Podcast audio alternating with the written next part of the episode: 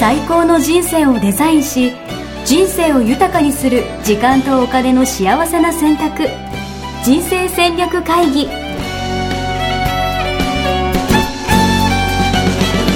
この番組は将来の仕事やお金人生にもやもやと不安を抱えている皆さんに元資産運用のプロキャリアとお金の戦略を同時に考える人生デザインコンサルタントの高頃もさあやが過去5年間延べ1700人の人生を望む形で豊かにしてきたメソッドを時間とお金の選択という切り口からお伝えしてまいります皆さんおはようございます。おはようございます。ミッションミッキー人生デザイン研究所の高頃もさやです。 81キロ、高田洋平です。よろしくお願いします。よろしくお願いします。おー、お願いします。はいいや、なんか澤部さんは、いいとこにいるっぽいじゃないですか。そうですね。今日は、あの、パラオにいろいパラろオ。会ってきています。パラオですって皆さん、パラオ知ってますかパラオってどこですか国ですかパラオ共和国という国ではございます。い。な、どちらかというと、な、なんですかリゾートみたいな感じの場所なんですかうん、そうですね。場所的にはグアムの近くでうん、でも、あの、日本と緯度、経度が同じ。うんうんうん。なので時差がないっていうね。うんまあ、気候的には、えーいつも夏。うんうんうんうんうん。で、雨季がね、日本の夏が雨季ということで、うんうん今はあー季節ですかね。うんうんうん。いや、うんいいですね。もう、もう寒いんで、東京。ねえ、寒いっていうね、話ですよね。はい。私もパラオがいいです、やっぱり。そう、あのーここで、えーちょっとあの合宿とかをね、計画してまして、お !JDS で JDS で。おはい。で、これね、一般の方もちょっと、あの、えー参加可にしようかなと思ってるんですよね。おいいですね。うん。あの、非常に良いところだなと思っていて、はで、遠くもなくうん、えー新日でうん、えーあと、ペリビュー島っていうね、島があるんですけども、はい。ペリビューと。うん、あの大東亜戦争で日本軍が善戦して、でも、あの、落とされてしまったんですが、うんうんうん。 3日で落ちるはずが、うん2ヶ月ちょっとうんかかったっていうね、あうの、ん頭脳戦で前線したっていう、まあ、島があるんですけどはい、で、硫黄島ってあるじゃないですか。洋島、はい、聞いたことあります。うん。あれは結構有名で、あの、いろいろね、えー映画になったりしてると思うんですがうん、ペリビュー島ってその硫黄島の海戦の前の、えー場所だったらしくて、うん。うん。で、ここが落ちて硫黄島に行ったっていうね。ええー、じゃあすごい、やっぱ日本ともゆかりが深い国というか。そうなんですよ。あの、日本兵が来ていた時にはうん、あの、他のアジアの国も、おそう言ってるところ多いんですが、あの、インフラを整えたり、教育を整えたり、学校を作って、うんうんうん。うん、っていう、その国の、あの、文化をこう、えー保ちつつう、んその国の発展にこう寄与している形になっているらしくて、ええうん、台湾に行ってもね、お年寄りとかがすごい日本に感謝してるって言っていたり、うんうんうん。台湾とか、えータイとかミャンマーとか、うん。うん。あの、全部そうなんですよね、アジアね。それと、まあ、うん、新日、同じ新日的な国っていう感じなんですか新日ですね。うん。うんうあの、。コンフトタウン新日っていうのはすごい分かって、うん。うん。で、当時日本から入ってきた言葉がそのまま残ってるってことなんですよね。ええうん。文化としても日本ではもうってるっていうことなあんだ。の、上ば、上履きとか、お上ベン履チき。とか、炎上。おで、もう言わないじゃないですか。 うん、そういう言葉がね、今、今でも日本語のまんま、あの、パラオの人たちが普通に使ってるんですって。ええすごい。いや、もう全然、もう、パラオ、パの字も意識したことがないんで。そうですよね。私もお友達に教えてもらってきたんですけど、うんすごくこう、聞きやすいというかね、うんうん時差もないので、あの、非常にこう、えーサクッと来てサクッと帰れるっていう、ええー、すごいな。仕事もしやすそうですね、今。こうやってね、オンラインでもやらせていただいてますけど。そうなんですよ。あの、ホテルの中もね、Wi-Fi 全然問題なくて、うんうんうんうんうん。むしろ東京の一角の方が入りにくい。いや、なるほどね。いや、めちゃくちゃいいですね。いや、でもね、さやさん、はいそんなパラオ行くのも、やっぱお金とかもかかるじゃないですか。うんそうですね。そんな自由に、取り込まれることなんかできないわけですよ。うん。だからやっぱ、今日のテーマじゃないですけど、やっぱ、ファイヤーしたいなと。そうですね。ファイヤ ー。ファイヤー、そこにそうやって持ってきましたか。はい。あやっのぱファイヤー、ファイヤーしたら、やっぱなんかこう、世界中飛び回れるイメージとかあるんですよね、俺。ああ、なるほど。はい。そうですね。私、今度、あの、本を出版させていただくんですが、おはい。その本の、おーサブタイトルが、うんファイヤーしないファイヤー的な、ファイヤーしないファイヤー。はい。はい。いやでもさ、ファイヤーって言葉って流行ったのどんぐらいですか3年ぐらい前じゃないですかあね。、そんな前なのうん。結構前ですね。ええそれだってさやさん、ファイヤー本書くみたいな感じになってたのが、もうそう彼2年前ぐらいってことそうなんですよ。ファイヤー本書いてくださいって言われたのが3年ぐらい前なんでうん、えーその頃には、あの、ファイヤー全盛だったんですけどもうん、やっぱそれから年数が経って、うんファイヤーした人たちの中にも、うん。しきれなくて、やっぱりまた働かなくちゃっていう方々も結構出てきて、はいはい。うんで、かつ、あの、えーファイヤーしきった方でも、あの、ファイヤー後の生活に、こう、面白みを見出せなくなってしまって、うんうんうんうん。うん。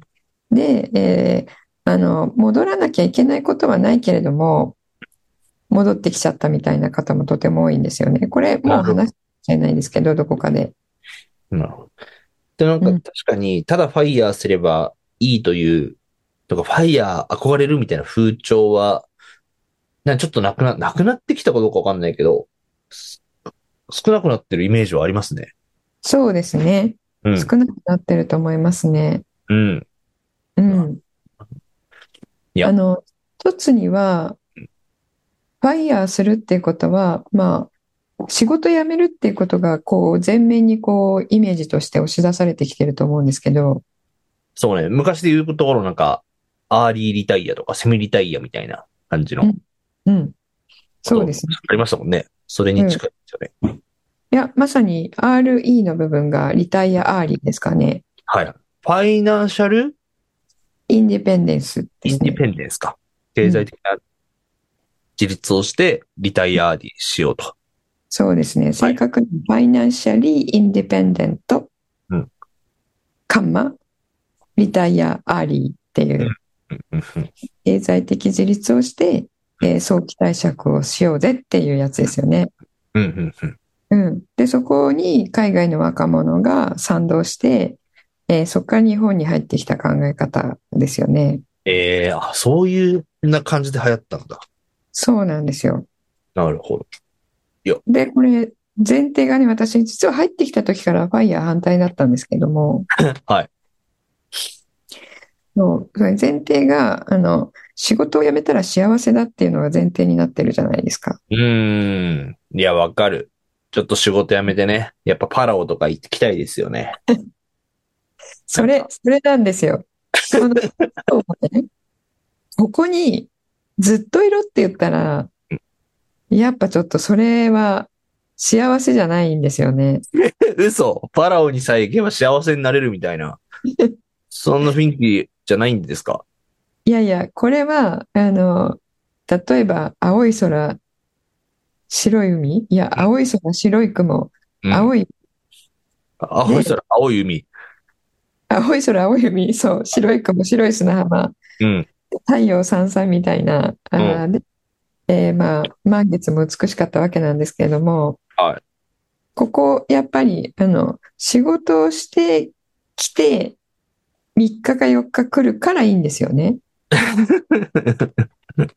え、そうなんですかうん。あの、私の知り合いにはい、えーパラオではないですけれどもうん、あの、アーリーリタイアした方は結構いて、うんうん。前職もね、あの、金融業界で、金融業界って結構45で退職するっていうのを目指してるみたいな業界的にあったりしたんですよね、当時から。はいうん。で、それ成し遂げて、うんあの、リタイアした人はい。うん。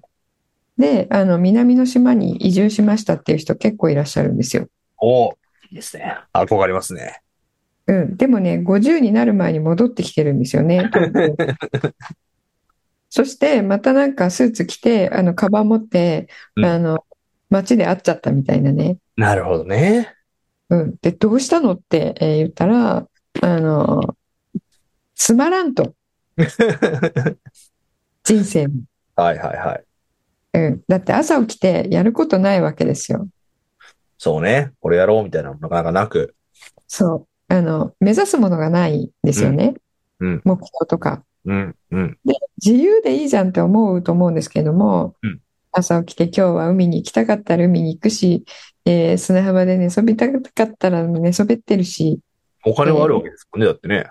うん、本読みたかったら本読むしうん、みたいなね、えー何時に起きても何時に寝てもいいしっていうのを、えーやってないと憧れるわけですよね。憧れますね。はい。 うん、でもそれやってみると、何のために朝起きんのってなるんですよね。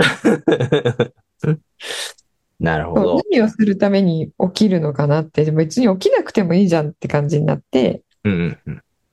うん、あの私はそれ経験したことはないですけれども、うんうんうん。あの、非常によくわかるなと思うんですが、うん。やっぱり人間の、あの、真の喜びっていうんですか、究極の喜び、うん。生きている喜びって、人と何かをすることだと思うんですよね。人と何かをすること。いいですうね。ん。仲間とっていう意味ですけどね。うんうんうん。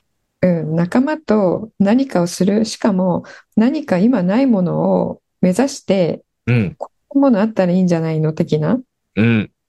うん、感じで、えっと、無形でも有形でも、うんえー来る。うんうんうん。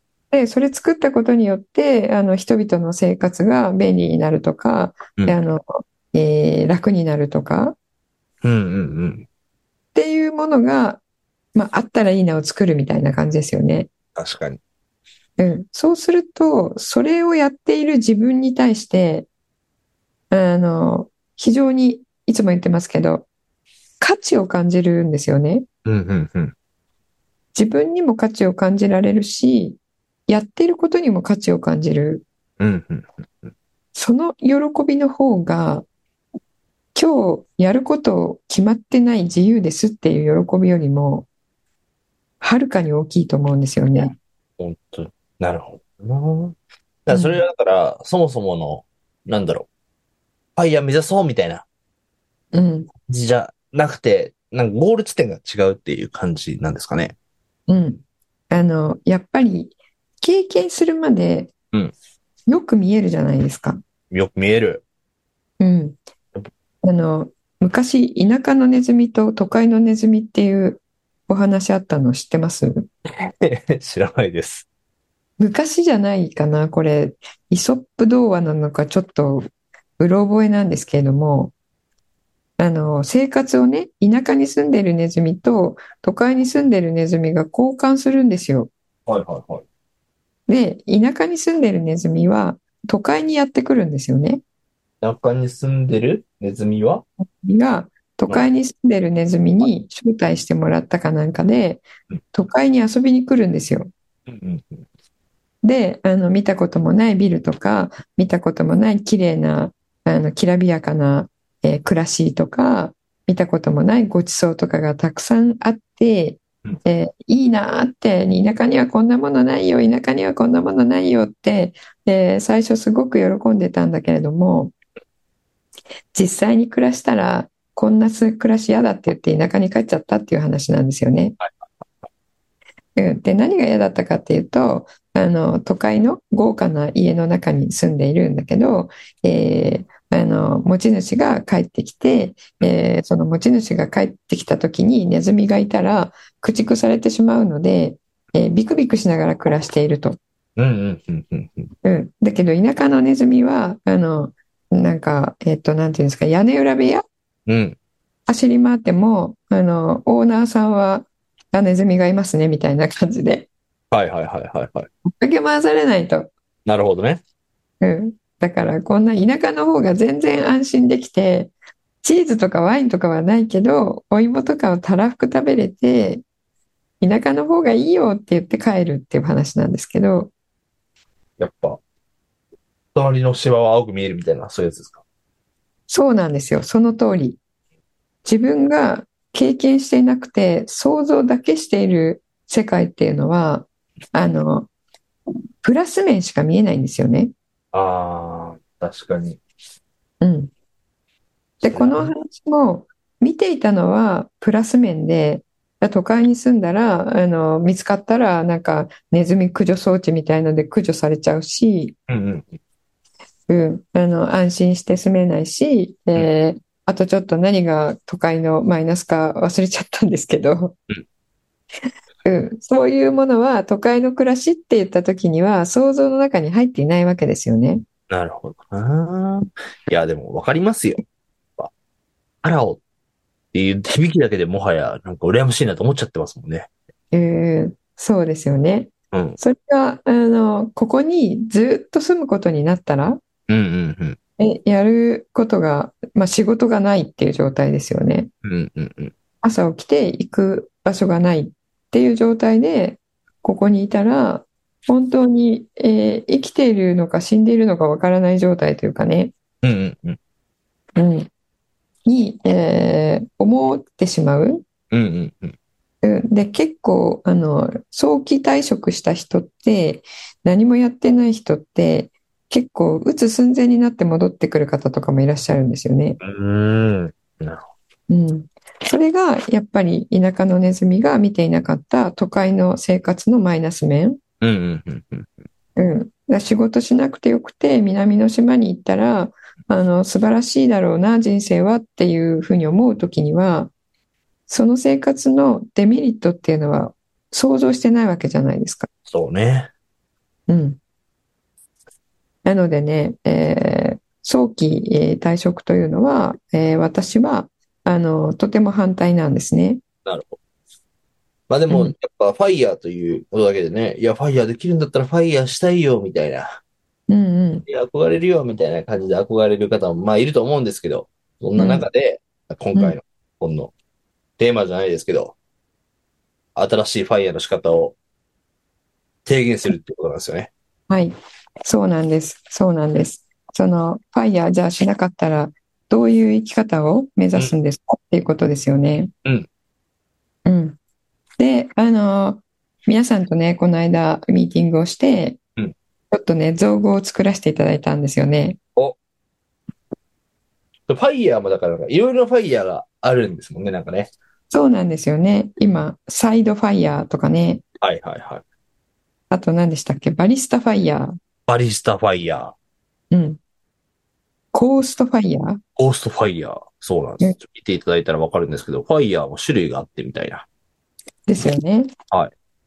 なので、これらみんな、あの、完全にリタイアしない形でっていうので、その働き方でいろいろ種類が出てきてるようなんですけども、はい。えー私が提言するのは、うんまあ、その他の働き方の、まあ、人気があるうーのは、の話からしようと思うんですけど、うんえっと、あの、完全には働かないけれども、えっと、自分がこう、あの、頑張らない範囲でちょこっと働くみたいな、うん、うん、うん。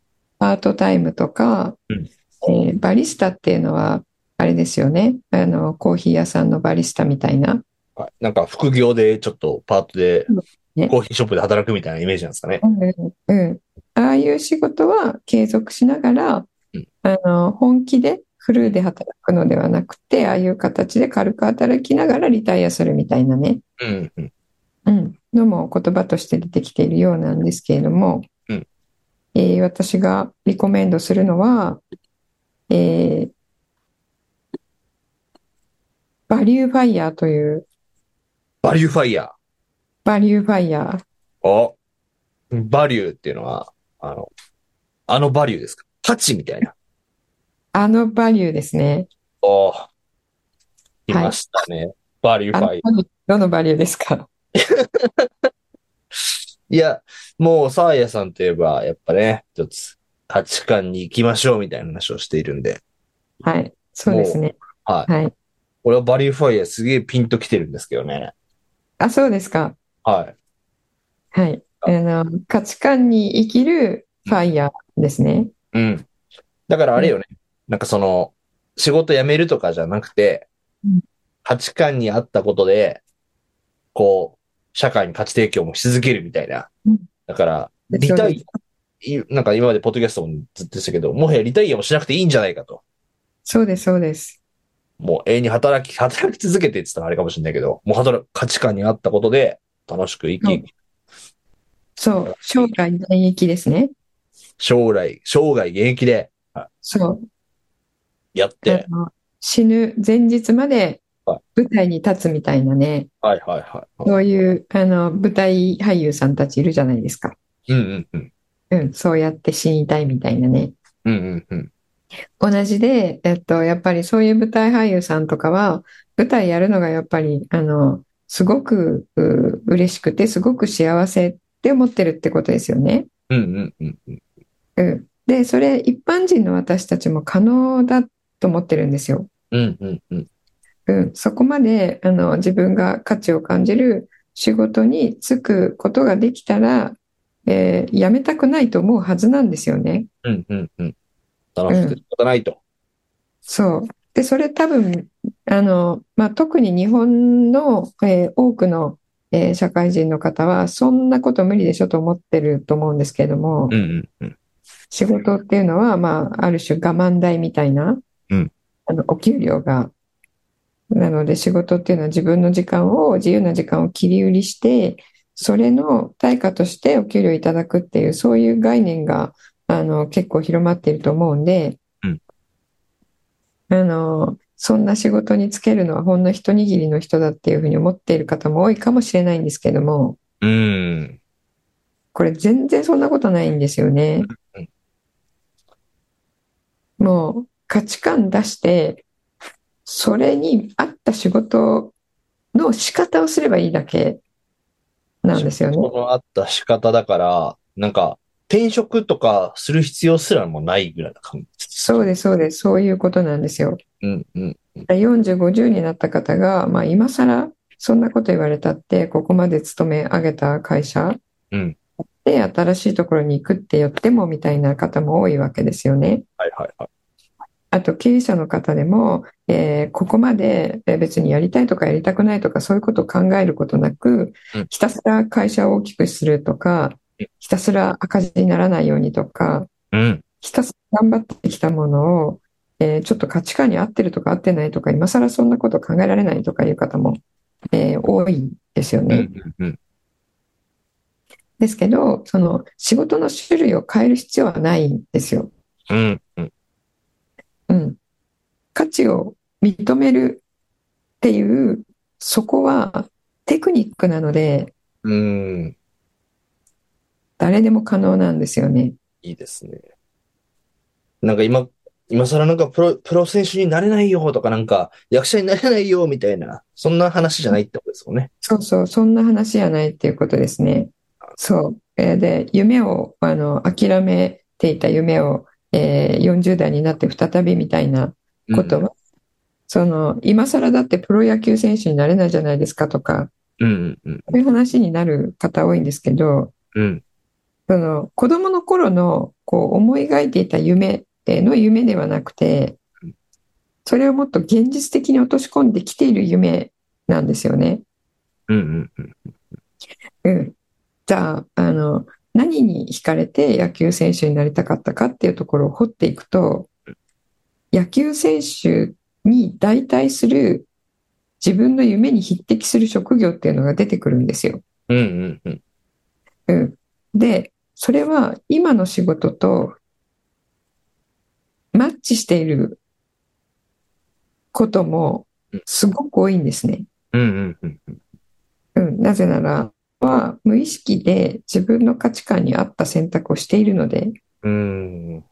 うん、どんなに今仕事嫌いな人でもあの全然全く箸にも棒にも引っかからない、えー価値観に合ってなさうんの仕事を選んでる人ってほとんどいないんですよね。なるほどね。なんかしら無意識的に選んでるってことなんだ、それが。そうそう。なので価値観をちゃんと言語化すると、転職したくてうちに来てるっていう人でもうん、え、それ今の仕事じゃんっていうええうんことに気づいちゃったっていうなる。え、で今の仕事が価値観に合ってたってことですかってガビーンってなって、うん一回そうなるんですけど、じゃあ改めて自分の価値観と何が合ってるか考えると、あ、ここの部分がこういう形で合ってるよねって認識します。うんすると、人間は価値を感じた瞬間に、それをやることに幸せを感じるので、うん。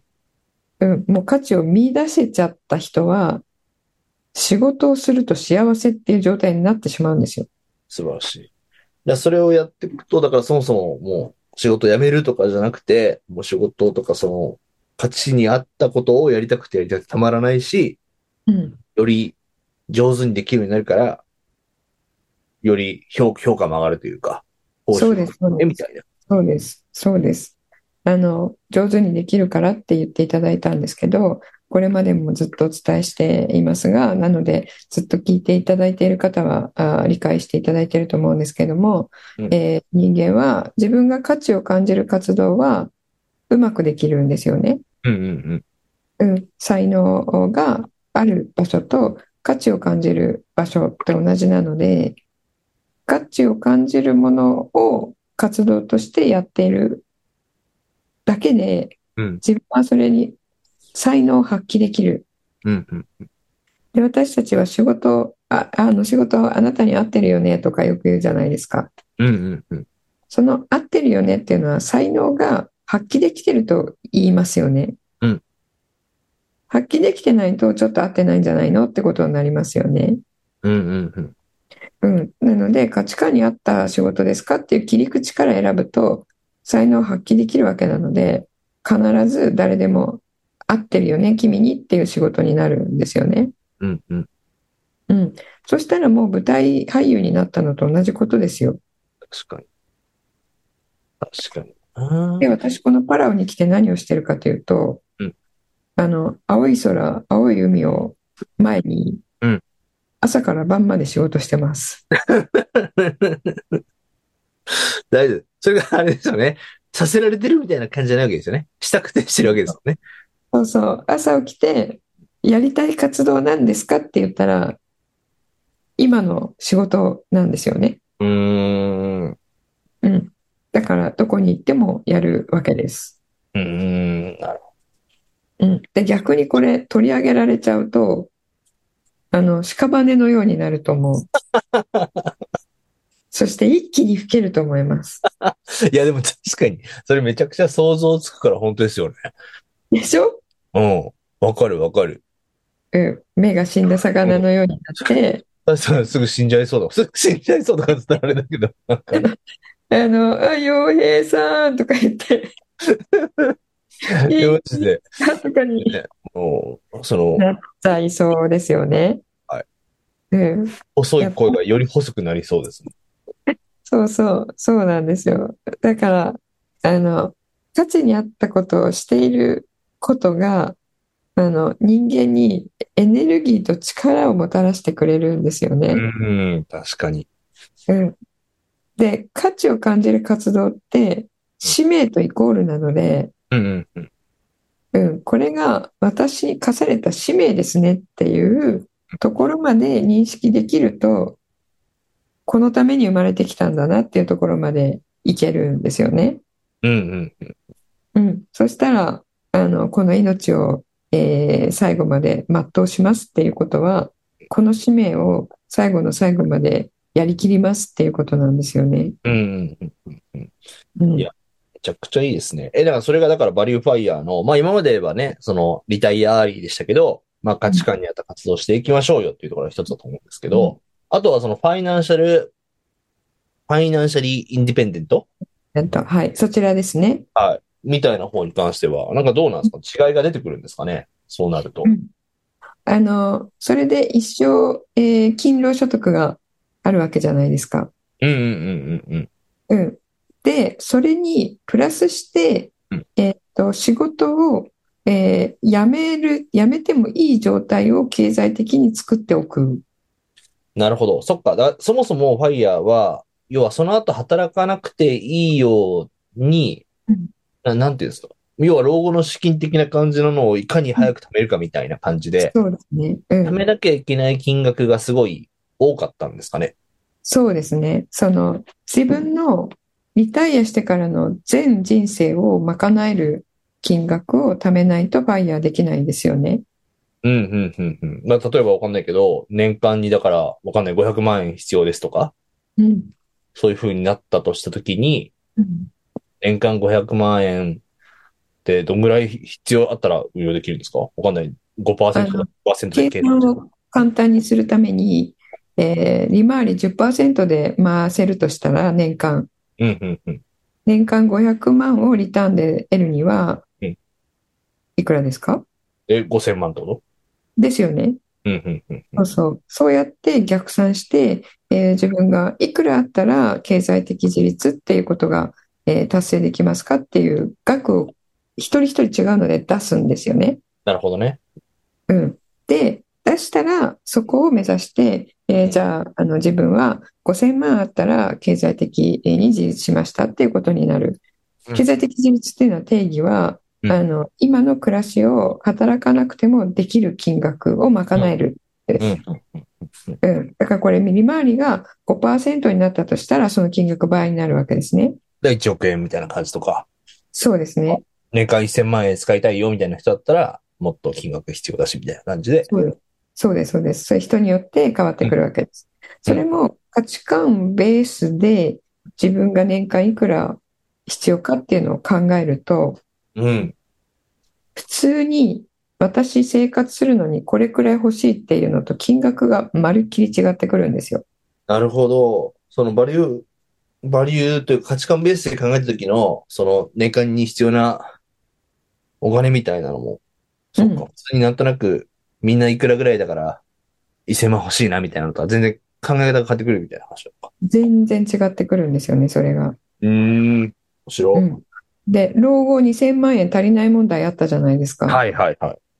うん、あれも一般的な老夫婦っていうのを想定して計算しているわけなんですけれどもうん、それと全然違う額が出てくるんですね。うんうんうんうん。なぜかというと、あれって全部の項目を平均的にあの欲しい人たちを前提にしてるんですよ。うんうんうん。 で、実際にはそういう人っていないんですね。なるほどね。平均的な感じの人はいないと。いない。全部を、まあ、中の上だか上の中だかわかんないですけど、えー中の中かもしれないですけど、の水準で全部をあの満たしたい人っていないんですよ。うーん。価値観が違うから。はいはい。例えば、あの、えー、洋平さんは、何ですか、人とのコミュニケーションを取る、うんえー見に行かないっていう生活は不幸せですよね。うん。わかる。すぐ飲み会したくなっちゃう。そうですよね。だから、その金額は予算として1ヶ月いくらあったら自分は幸せに生きられるなっていう額があるじゃないですか。はいはいはい。だけど、例えば美容代とか、えー、何ですか、スーツ代とかうん、そういうものにはうん無頓着だからいらないですよね。まるで、俺は美に無頓着みたいな感じですけえ、ど。無頓着してますか無頓着です。はい。ですよ ね。だから、実際のところ、洋平さんが年間いくら必要ですかって出すときには、その人とコミュニケーションを取るための飲み代、食事代は人よりも多くなりますがうん、その一方で、えー他のもの、うんうんうん。平均より少なくなるんですよ。わかる。俺だっていつも応援 T シャツですからね、本当に。ですよねは。いそれはほら、サーファッションにすごく、うこう、気を使っていて、うんえー今日のセットアップは、みたいな感じで、どこどこの何々とどこどこを合わせましたとかっていうのが、価値高い人と、うん金額まるっきり違ってきますよね。確かに。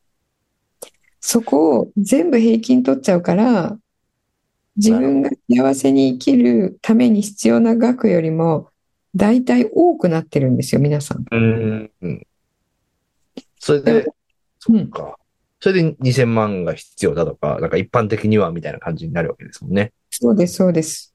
あの、本も欲しいし、うんえー月に2回ぐらいは、えー外食したいし、うんえ3ヶ月に1回ぐらいは国内旅行行きたいし、うんえ1年に1回は海外旅行行きたいし、うんえー孫にもまあ買ってあげたいし、うんえーえーあの、クルーズにも行きたいし、うんゴルフも行きたいし、みたいにうんうんうん。なる、想定がなるじゃないですか。うんうんうんうんうん。でも実際にはあの、えー本題も必要だしっていう人はあのクルーズ船には興味なかったりうんうんうん。クルーズ船に興味がある人は、えー何ですかねあのゴルフには興味がなかったりうんうんうんするわけなので、えー本当に現実的に一人一人見ていったらあのもっとレーダーチャートにしたらあのとんがっているところと引っ込んでいるところの差がすごく出てくるんですよね。そうね。そうね。でそれでちゃんと実額を計算すると皆さん必要な額って経済的自立っていうのは、えー仕事を辞めてもリターンだけで生活できる金額ですよね。うんうんうん。さっきの逆算の方法でやると、えー月額で必要な額が下がってくるので、うんうん。年間の自分が幸せに生きる額っていうのも下がる。なるほど。じゃあさっき5000 500万って言ってた人は、10%利回りだったら5000万が必要だけれども、それが400万になったとしたら4000万でいいわけじゃないですか。うんうんうんうんうん。なので経済的自立に必要な額っていうのは下がってくるんですよね。確かうに。ん、はでい、これを確立する、達成するじゃないですか。うんうん。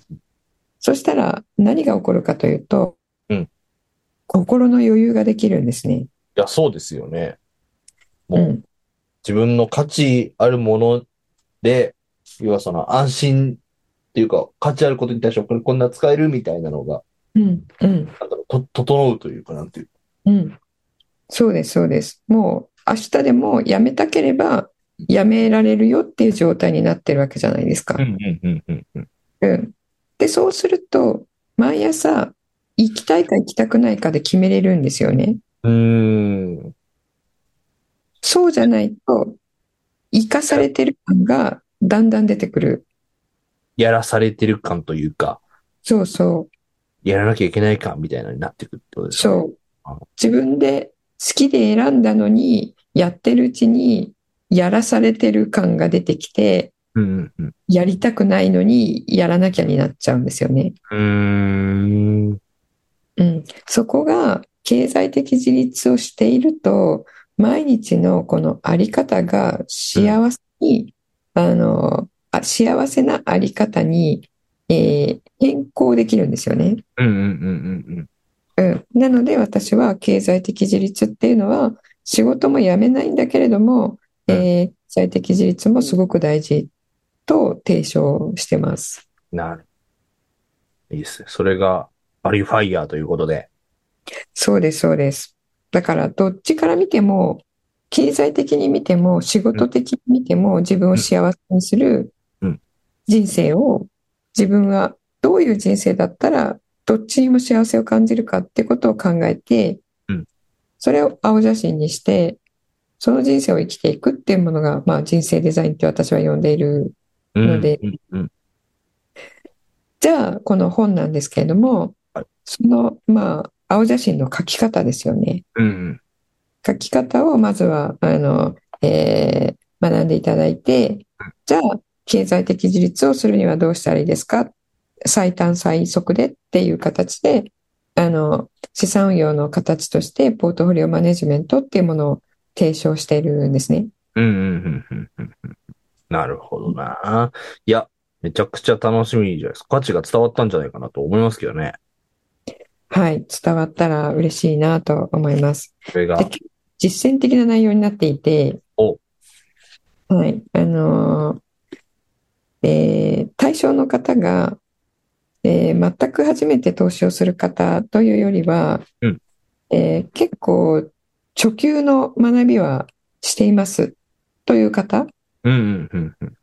に、初級の次の学びっていう、本物の資産運用の知識を入れましょうっていうコンセプトで書いてるんですね。ええで、ちょっと一回、だからなんか、投資は、なんだろう、本は読んだことあるけどとかなのか、うん、そうなんでかすしね。ら、ちょっと挑戦はしてるけど、みたいな人向けのそうですね。そうです、そうです。うん、今回の新 NISA でこういうものを買ってみましたっていう、うんえーその時にちょこっと勉強されたと思うんですけども、うんうんうん、そういう方を対象に、うん。うん。はい、いいですね。ポートフォリオマネジメントっていうのが、えーあの、あまりね、えーこう、広まってはいないなと感じているのでうん、で、このポートフォリオマネジメントっていう投資戦略は、あの、プロは全員やってるものなんですよね。うんうんうん。うん、ですけど、個人投資家の方でやっている方はほんの一握りで、うんうん。うん、これをするかしないかで結構結果が変わってくるんですよね。ポートフォリオマネジメント。もうなんかなん、聞くだけでなんかちょっと頭痛くなりそうな感じ。 そうですよね。で、私は一生懸命書いたんですけど、うんあの、難しそうなところは全部カットして いた。ええ、いいですね。大変ね、あの、編集者の方に大変わかりやすいものに、えーしていただいたので、お、素晴らしい。うん自分で読んで、わ、わかりやすっと思ってしまう。ええ、すごいな。楽しみ。そうなんですよね。本当にプロの方は素晴らしいなと、もうありがたい限りですが。はい。ということで、その人生設計そのものと、まあ、仕事を絡めてですね、うんうん。と、あと資産をどうやって作っていくかっていう、えーそれも、あの、えーマインドセット的なものだけではなく、うんえースキル的なものだけではなく、えーまあ、両方私は必要だと思っているので、うんえー両方をあうんの入れさせていただいて、えーちょっと分量もおー9万字とかになってるので、うん普通よりちょっと多め、えーなのかなって思いますが、うん。うん、あの、楽しんで読んでいただけるものになったと思ってますので、素晴らしい。え、もう、どんな状況なんですかもう販売日決まってるんですか販売日、えっと、4月の12日あたり、お、もう、1ヶ月ちょいぐらいですね。そうですね。で、その前に、あの、はクラウドファンディングでうん、出版フェスというのをさせていただこうと思ってましてお、出版フェス。はい。はい、それが3月の15日から始まります。うん。なので、えーその3月の15日を目指して、今ちょっと、えーこちらに来てもこもって、えー原稿の、えーゲラチェックとかをしているわけなんですけども、なるほど。いいですね。はい。その出版フェスで、まあ、そう実際に本変えたりとか、なんか、そうですね。なんか、あれですよね。あの、いろんな、なんですか、講座があったりとかするんですかどんな感じなんですかそうですね。あの、私の方でえー魅力的かなと思ってもらえるかなと思うリターンをたくさん、えー準備してるんですけれども、えっと、えーこの、あの、パラオに、えー合宿に来ませんかっていうのも入ってます。おお なるほどね。だから、選んでいただけると、本当にうちの儲け、えー入れずに、あうの、ん実費だけで、うん。えー合宿に参加いただけるっていうね、この自分強化合宿っていうものなんですけれども、お、そう、それを、おーおーが入っていたり、えーあとはこの本の勉強会を主催していただくとうん、えーあのーえー私の方から勉強会を主催する上での、えーチェックシートとかワークシートを、えーうんプレゼントさせていただいていたりうん、あとは、あの、講演会を主催していただける方のところには、えー私が実際にリアルで出向いて、おー講演会させていただいたり、いいですね。はい。このあとあ番の記念フェスうん、だけだからこその、ってことですよね。そうですね。はい。あとは、この、えー本の内容を、えー勉強を、えーもっとしていただくためのうん、あの、えーワークショップとうか、ん、うん、うん、うん。そういったものもついていたりしています。うん。いや、めちゃくちゃ素敵ですね。ぜひ、はい。皆さん、楽しみにいただけると思いますし、はい。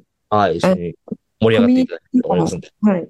コミュニティとか持っている方は、あー持っていなくても、お知り合いとかにね、あの、配っていただけるう方は、うんえー10冊まとめて買うと、こういうリターンがありますよ、みたいなうん、うん、うん、うん。ものとかもありますのでうん、えーぜひ、あの、まとめて、お手元に置いていただいて、あの、日本人があんまりしていない、えー資産運用の仕方、うん、うん、うん。えーこのポッドキャストを聞いていただいている皆さんを起点に、うんえー広めていっていただいたら、あの、すごい嬉しいなと思ってます。いやー、そうよね。なんか実際にこう、バリューファイヤーとか、まあ資産形成とか生き方の話なんで、あうの、んほんとみんな、なんだろう、知っとくべき話うんうん。だし、関係することだと思うんですよね。そうです。この、はい、この機会で、その、さえさんのね、この価値観の考え方を含めて、みんなで広げていけたら、はい、いいなと思います。はい。そうですね。近くなったらまた内容が詰まってきたらね、うん。あの、紹介していきたいなと思います。ありがとうございます。ちょっとね、具体的な、そう、ポートフォリオマネジメントみたいな話も、なんかまたぜひね、聞いていきたいなと思いますんでそ、うですね。はい、せっかくの機会なんで、みんなで学んでね、実践していければと思います。はい。えー今日はありがとうございました。はいや、楽しみです。ありがとうい。ござありいます。がとうございます。それでは皆さんまた来週お会いしたいと思います。ありがとうございます。ありがとうございます。